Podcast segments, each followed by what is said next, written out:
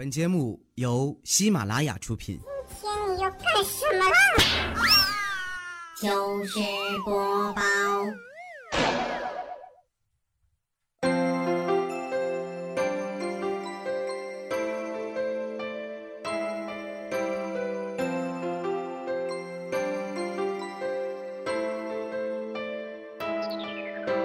下影的笑脸开始在贪玩，鲜花、巧克力、口红、包包、剃须刀、腰带、游戏机啊！一年一度的七夕虐狗节又到了。单身的人啊，早就已经嗅到了空气当中散发着恋爱的酸味儿。他们用不关己的面貌来掩盖住内心的暗流涌动，把那些成双成对的人关在黑屋里，享受对方带来的土味情话，来填满彼此的心。千万都别出来撒狗粮了今天啊是一个特殊的日子，在这个特殊的日子当中呢，小妹儿也给大家准备了一个特别的故事。在这个七夕节，接下来呢，就一起来和小妹儿走进今天的糗事播报特别节目，小妹儿为你精心准备的一道耳边大餐哦。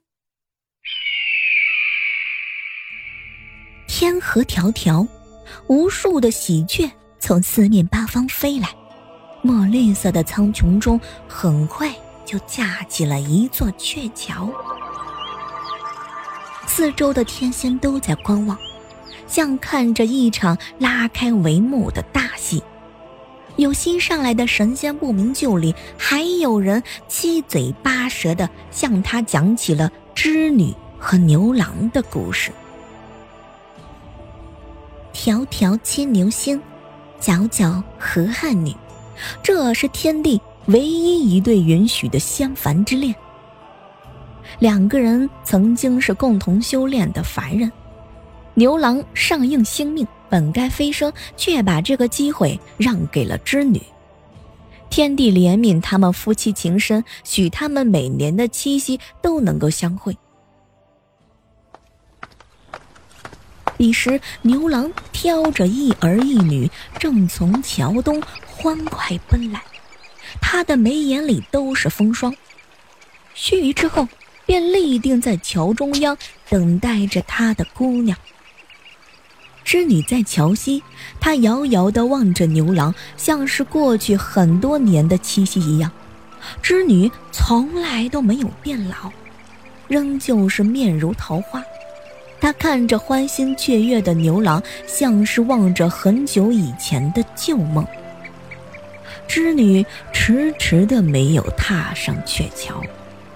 牛郎站在桥中间，眉目间的欣喜还是按捺不住。娘子，你还记得村头的王姑娘吗？她今年又吓跑了一任丈夫，哼，估计啊，这次王寡妇的名声要留到死了。娘子，今年我们儿子又开始挑食，女儿倒是长得白白胖胖，不过，顽皮的很。逗他私塾的老师说，六加六等于十三。娘子，一年过去，我真的好想你啊。而鹊桥另一端的织女遥望着他，想要说一些关于凌霄殿前的蟠桃会、南门关外的琵琶弦，张了张嘴，却始终没有能说出口。织女叹了一口气：“ 牛郎，我们分手吧。”天河的星光缓慢下来，围观的天仙都惊掉了下巴，僵硬的转动着脖子，望向了鹊桥中央的牛郎。牛郎孤零零的站在那里，两侧的扁担里有儿女窜出来，他们还虎头虎脑：“爹爹，娘，娘怎么不过来呀？”这个问题问的有点揪心。天仙们看见牛郎是微微一笑，摸着两个孩子的脑袋。娘不过来了，当初爹说好了要去天上看你娘，爹始终没能去，现在娘等不了了。时光一年又一年，其实我对你娘感情也有些淡。所谓牛郎织女的传说，不过是一道枷锁，搞得我们两个人都很寂寞。你们还小，等长大就明白了。感情的誓言，终有一天你要自己打破。牛郎的声音很稳，笑容很厚重，泪滴大颗大颗的垂落。他努力地抬起头，最后一眼望向织女。织女的脸上垂下两行泪，是什么时候开始的呢？他也搞不清楚，只是他明白，一年又一年牛郎来鹊桥，他一年又一年的没了欢喜。牛郎挥挥手说：“走了，走了。”织女飘然转身，最后一次踏上鹊桥，紧紧地抱住了牛郎。我走了，真的走了。希望你以后永远不会有情爱的束缚，相思之苦。织女张了张嘴，没有能说出一句话，只是突然大哭起来。哭声响起的时候，溅碎了漫天的星光，鹊桥也就是在这一瞬之间崩塌。牛郎带着两个孩子，永远的坠落在人间。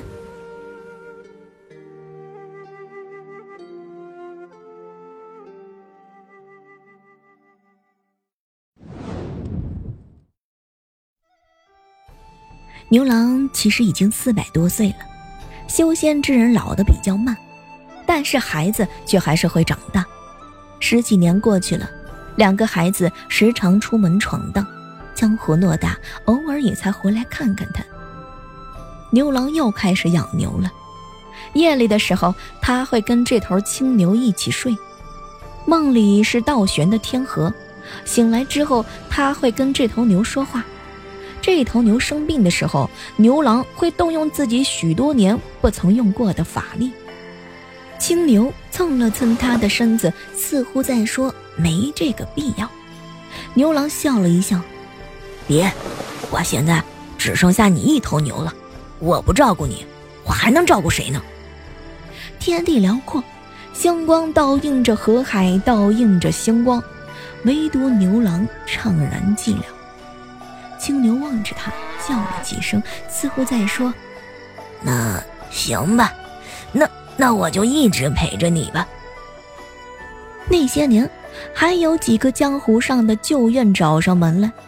牛郎本来觉得了无生趣，面对着仇家的后人，只是笑着说了一说：“能能能不能给给我找个好点的死法，让我看起来像是正常的死亡就行。”后人一脸茫然，还是答应了下来。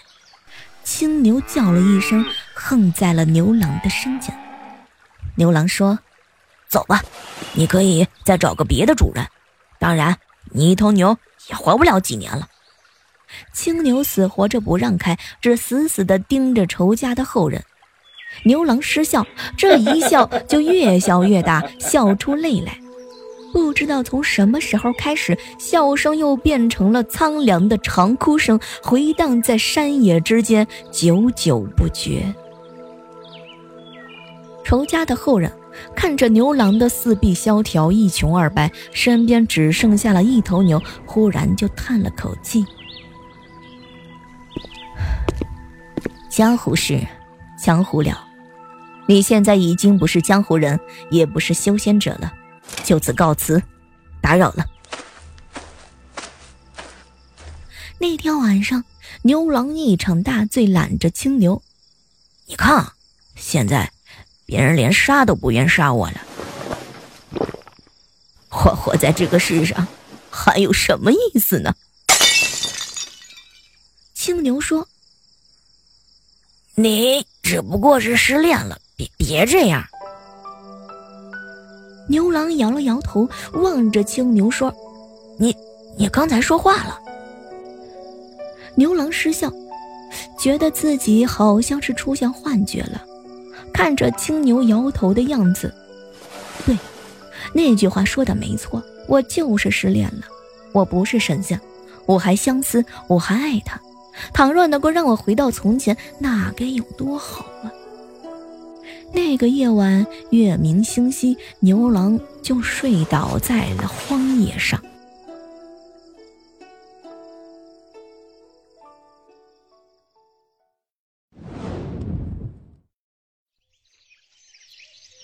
当牛郎醒过来的时候，阳光透过了窗棂，正照在自己的脸上。门外是儿子和女儿回家时才有的嬉闹声。他此刻正躺在床上，却像是躺在梦里。他缓缓地坐起身来，往窗外看，看见一个身着七彩流云的姑娘正坐在庭院里，给他的两个孩子变法术。牛郎伸长着脖子去看，痴痴的去看，未曾留神，扑通一声掉下床去。两个孩子和姑娘都探头来望，又对视一眼，一起大笑了起来。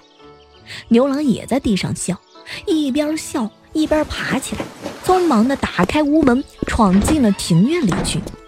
那一瞬之间，他很怕推开门之后，一切都像是梦幻一样。幸好，他推门出去之后，阳光正好，织女的笑容也刚刚好。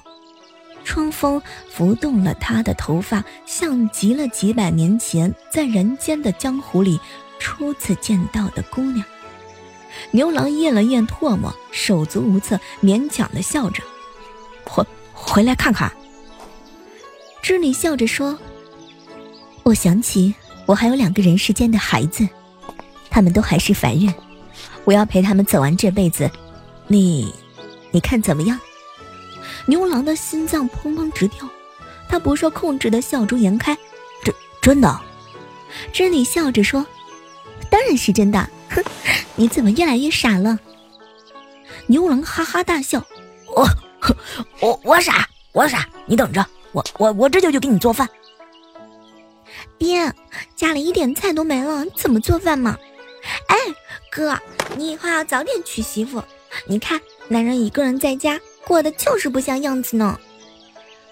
听见了儿女的数落，牛郎摇了摇头，回过身来望着织女，嘿嘿的傻笑。织女也笑着，摇头笑着：“ 我的傻夫君哟，你什么时候才能好好的生活嘛？”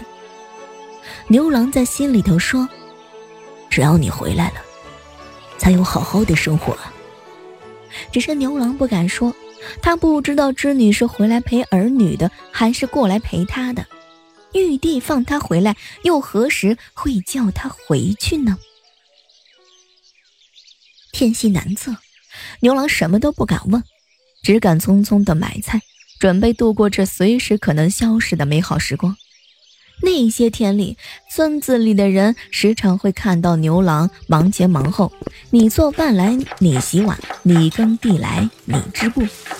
姑娘就托腮笑着，哼，牛郎，我们多久没有过这样的日子了？牛郎呵呵直笑，十四年零七个月二十一天吧。织女的笑声忽然凝住，她静静地望着牛郎，半晌才说。原来，你记得这么清楚，何必呢？牛郎只是笑，拉着青牛下地耕田，再也没有多说一句话。有时候啊，他们会像从前坐在屋顶上聊天，聊出狱那会儿，织女常常是一脸茫然的傻笑，牛郎意气风发，连天都要捅个窟窿。牛郎告诉织女，其实。我骗过你，我说让你等我成仙，你是等不到的。我把成仙的资格分给你的时候，玉帝就告诉了我，天庭里没有情侣。织女皱了一下眉，那，那你为什么还要让我飞升？牛郎又叹了一口气，唉，那会儿还是年轻了，玉帝许我们每年都能见一次，我就想着能修成齐天大圣那样。在某个鹊桥相会的日子里，能带着你私奔而去。少年的狂言，恋人的盟誓，都注定不了了之。还是玉帝有本事，他早就知道，迟早会有鹊桥上的分手，两个无话可说的人彼此成全。连最传奇的爱情都消亡了，那整个天庭的吃瓜群众，那都得对爱情死了心。织女望着天空，望了很久，才缓缓地说：“ 原来是这样，是这样的。其实你想一想，我们要在一起，那是跟天庭作对，跟玉帝作对。你在天庭待的日子长，你该知道，跟玉帝作对，迟早会死无葬身之地。可是，我不想你死。”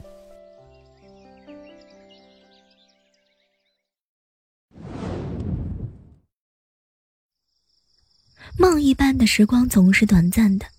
那天，牛郎半夜起来撒尿，突然发现织女白衣如雪，正立在牛棚前。织女对青牛说：“神妖殊途，我得拿了你回天庭复命。拿你容易，复命也容易，但我怎么跟牛郎交代呢？”青牛欧着鼻子：“不存在的，你这就属于当了婊子还想立牌坊。”你要抓我，哼，那你就没有办法跟牛郎交代。你留在人间再久，陪他再久，你也一样没法交代。织女很烦，我直接把你拎走，不辞而别，你看怎么样？呵呵，不怎么样。织女很是苦恼，织女很是苦恼，那还能怎么办呢？天庭都发现了你这只妖精在他家，我要是擒不了你。天庭就会有大兵压境，以牛郎的性子，势必要跟天兵开战。我就是要跟他分了手，也不想看着他这么死。青牛叹了一口气：“行了行了，我知道你的意思了。你难，他也难。改天我自己跑上天，自己跳进玉帝的大锅里，顺便把自己做成土豆炖牛腩，你看行不行？”织女叹了口气：“唉，我也是打不过玉帝，不然早把他揍的连自己都不认识了。”青牛失笑：“啊，你这个暴脾气，我倒没听牛郎说起。也罢，我漂泊江湖这么多年，东躲西藏，毕竟累了，能换牛郎一个好结果，也不枉我们相依为命这几年。”那一天，牛郎躲在黑暗里。藏了自己的气息，只默默地看着织女叹气。青牛微笑，他们在月光之下打了一壶酒，醉完这场之后就要各奔东西了。牛郎心想：这场梦就要醒了，我的姑娘要走了，连我的牛也都要走了。牛郎抬头望着天空，我做错了什么呢？天庭凭什么要这样针对我？当天晚上，青牛托梦对牛郎说：“我要走了，今生相聚一场，也是缘分。我很多年没有见过你这样掏心掏肺的智障了，以后要少用点心，睁只眼闭只眼，这辈子也就过去了。”须臾，又有织女推门而入。轻轻地抚过牛郎的脸。牛郎，这次我真的要走了，即使以后再也不见，也永远不会有现在的日子了。傻夫君，我最后一次这样叫你，你要好好的在人间活着。青牛和织女相继离去，牛郎躺在床上，一夜之间一无所有。天光破晓的时候，牛郎睁开了眼睛。庭前花开花落，他望着空空如也的山河，心里头在想：这还能让我怎么好好活着呢？儿子和女儿又已经走远，或许是几十年的光景过去，他们已经轮回了。牛郎记不清了，他在山河人间行走着，时哭时笑，半醉半醒。偶尔会走过曾经和织女来过的地方，脑海中才会清醒，清醒的回忆起扑面而来的往事。仙云谷的密林外，牛郎第一次见到织女。我将会成为天下第一的修士，以后飞身上仙，也要让天地另眼相看。织女就重重的点头，嗯，我相信你。后来他们在横江约定终身，说无论时间如何的浩荡冲刷，无论世事又有多少变化，我们都是彼此的寄托，彼此的生活。织女傻傻的笑，幼稚的拉钩，约定好之后会一跳三丈之高。这些往事都消失了，曾经的牛郎和织女也消失了。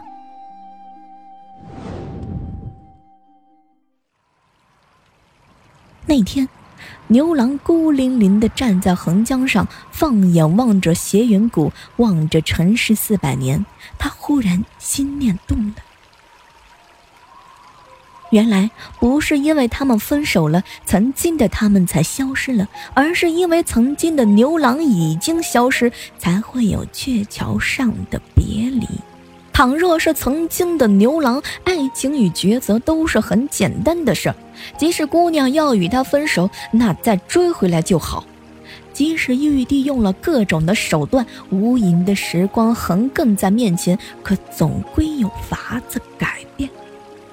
别离从来都不是一种选择，就像是低头服输这四个字，永远不会存在于少年人的脑海里。牛郎的嘴角扯动了一下，他笑起来，先是淡淡的笑，笑自己不知从何时开始不再相信年少的狂言和爱情的盟誓，继而放声大笑。笑声回荡在水面山谷，波纹潋滟，云散云收。笑声炸响在天地之间，笑声久久不绝。有柄蒙尘的刀从久远的过去飞来，牛郎高举右臂，稳稳地接住了那把刀。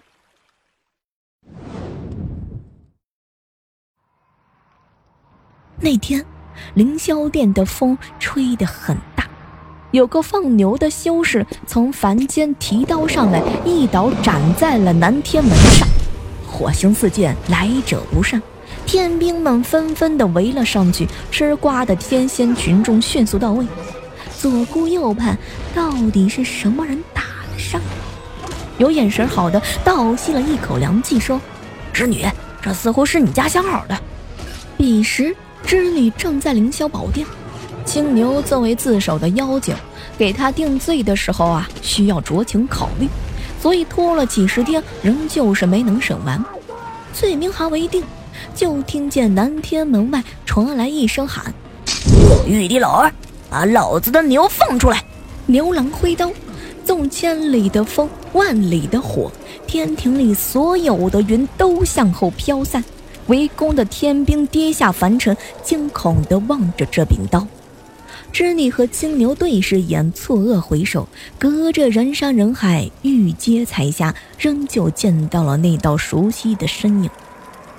玉帝的脸沉了下来：“织女，你去把此贼擒下。”织女怔怔的起身，手里拎着一把剑，举也不是，不举也不是。玉帝冷冷一笑：“哼，好，好一对牛郎织女，来人！”把织女给朕绑了，重重有赏。各路的天兵眨眼间从四面八方涌过来，织女哑然失笑。她看着青牛说：“我当初是为什么要成仙呢？还不如跟牛郎多说两句村头的王寡妇。”剑光涌起，如天河倒灌。青牛大笑着说：“对，神仙本就不比凡人高贵。”哼，说着。青牛把他的脚也折在手中，幻化成一叶孤舟，飘摇在织女的天河剑光里，锋芒的撞向四周的众仙。奈何天河孤舟挡不住万丈大浪，凌霄殿里涌滔天的浪，那是王某的冷漠，是玉帝潜藏的怒火。一道碧色的光芒掠过，王某的发钗掷出，狠狠地砸断了天河与孤舟。砰然的一声响。织女剑断，青牛脚毁，分别被巨力的撞向两侧，轰在了石柱之上。捆仙绳旋即飞出，稳稳地按住了织女与青牛。不远之处，牛郎浑身浴血，一刀刀杀退了十万天兵，嘴里头还噙着笑，大步地踏入了凌霄殿。玉帝威严的声音恰在此时响起，回荡在凌霄殿内。牛郎，你此时跪下认罪，朕还可以饶你不死。牛郎不理会他，目光扫过了织女与青牛，笑意不减半分。娘子，你等着，夫君来寻你了。织女粉面寒霜，谁是你娘子？我早就跟你分手了。牛郎笑得灿烂，没事，我还可以把你再追回来。你一定是我娘子，无话可说，那就重新生活。我叫牛郎，正在大闹天宫。姑娘，你贵姓芳名啊？织女是又笑又哭。牛郎，你怎么不能成熟一点？你再不走会死的。牛郎哈哈大笑。这位姑娘，我没有了你，我才真的会死。话音未落，玉帝就怒起来，一抬手，金光烁烁的飞剑就出现在背后。牛郎，织女还是青牛，你只能救下一个。犯上作乱，大闹凌霄，朕这就让你看看代价。牛郎笑得更大声，他高高的跳起来说：“姑娘我救，牛我也要救。玉帝老儿看刀！”玉帝冷笑着，金色的飞剑浮光掠影。刹那间就到了青牛和织女的面前，然而有一道光比剑更快更急，那是一柄燃火的刀。这柄刀没有去救任何人，直来直去，一刀就劈向了玉帝的头颅。王母惊呼起来，大殿上所有的神仙都拼命去救，却没有人能够挡得住这一刀分毫。几百年前早该飞升上仙，牛郎又在人世间蹉跎了这么多年，如今重回少年，曾经的心气锻造成了刀，这一刀专斩高高在上，独断横行。轰然的一声。众仙人凝聚的神通都化作七彩的气浪，震倒了殿内的石柱，皲裂了玉阶和彩霞。金色的飞剑散落四方，只剩下一把刀悬在了玉帝的头顶。牛郎站在断壁的残环上，满身的血污，还能挑眉一笑。很多年之后，在人间常常有这样的画面。有个看起来四十多岁的大叔，牵着一匹青牛，在江湖里四处飘荡。这只青牛的背上常常坐着一个姑娘，姑娘小腿白皙，小脚丫晃来晃去。偶尔的游荡累了，姑娘会寻一个幽静的小河，跳进去冲澡。都一把年纪的牛郎，就会趁机的偷偷拿走姑娘的衣服，还哈哈大笑：“娘子，我跑了。”你有本事来追我呀！织女看智障一样的看着牛郎，看上半晌，又忍不住眉眼弯弯，笑出声来。青牛面无表情，心里头还是有很多的话想说。我为毛要跟他俩一起浪呢？是狗粮太好吃，还是单身很好玩？那一天，牛郎告诉他，其实道理很简单，我能有娘子，是因为我家有家产。你看，我好歹家产还有一头牛，你就不行，你什么都没有。青牛愣了一下，所所以呢？所以，穷逼不配拥有爱情。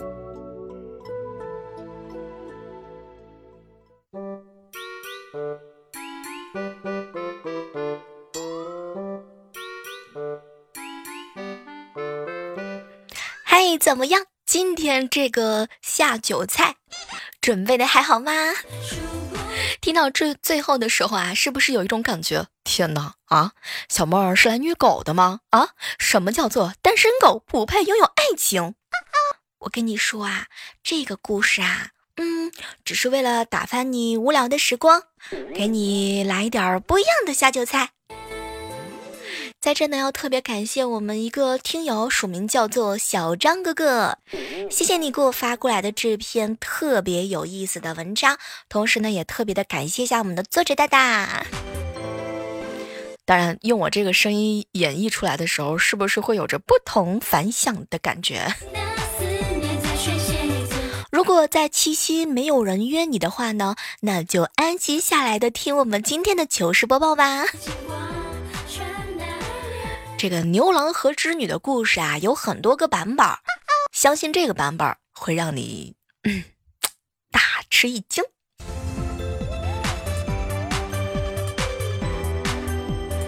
今天啊，早晨出门的时候啊，遇到了一件事儿，也不知道现在搞地推的是不是都开始组团了。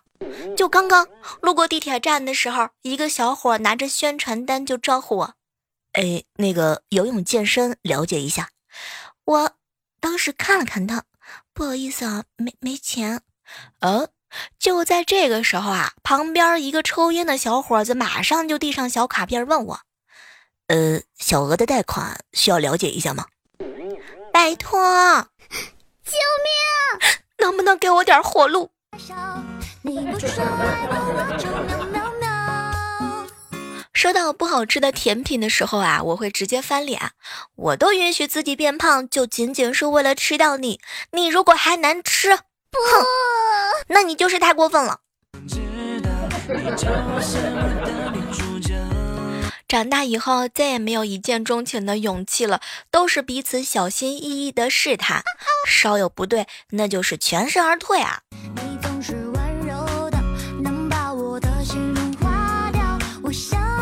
前两天的时候背了一个旅行包赶地铁，人啊特别多，我包包两侧多余的背带，嗯，耷拉的有点长，就忍不住想要反手拿起来，然后呢伸手一拽，带子好像是变短了，但是手感不对呀，连忙回头一看，我的天，一个大叔一脸惊慌的望着我，呃，有话好好说，你先松掉我的裤腰带。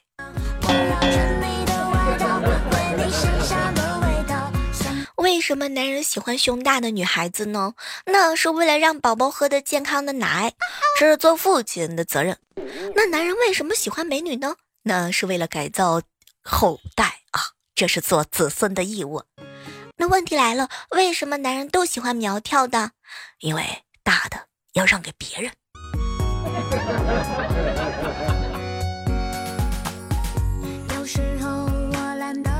好朋友最近谈恋爱啦，两个人呢从早上到晚上不停的在我跟前秀恩爱，结果呢就听到小蕊问她男朋友：“亲爱的，为什么男人有很多女朋友会被人羡慕，而女人有很多男朋友会被鄙视呢？”哎，她男朋友呢就语重心长的看着她：“宝贝儿啊，这就好像是一把钥匙啊，可以开很多锁，会被人称作是万能钥匙。”而一把锁，若是可以被很多的钥匙开，哼，那就说明这个锁有问题。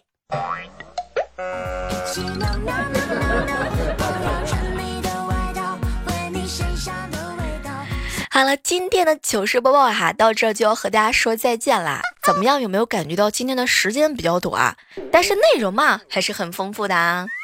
嗯，在这呢，同时要还是给大家打个广告吧。如果喜欢小妹儿的节目的话呢，可以下载喜马拉雅电台 APP，搜索主播李小妹呢，你会发现讲段子逗逼的我，嗯，还有唱歌不在调上的我，以及那个讲鬼故事的我。有时候觉得啊，嗓子哑起来的时候，声音会更加的性感。嗯，还会有很多的姿势等你哦，记得赶紧拿起你的手机，为本期节目点一个小小的爱心吧。也欢迎你去聆听我的主页里有更多的姿势哦。下期的节目当中，依然是和你不见不散。记得可以订阅小妹的个人主播节目，叫做《万万没想到》，妹呢是小妹的妹，也是由喜马拉雅电台独家出品的。另外还有一期节目呢，叫做《妹赢奇谈》。好了，我在我的主页等你哦，拜拜。喜马拉雅听，我想听。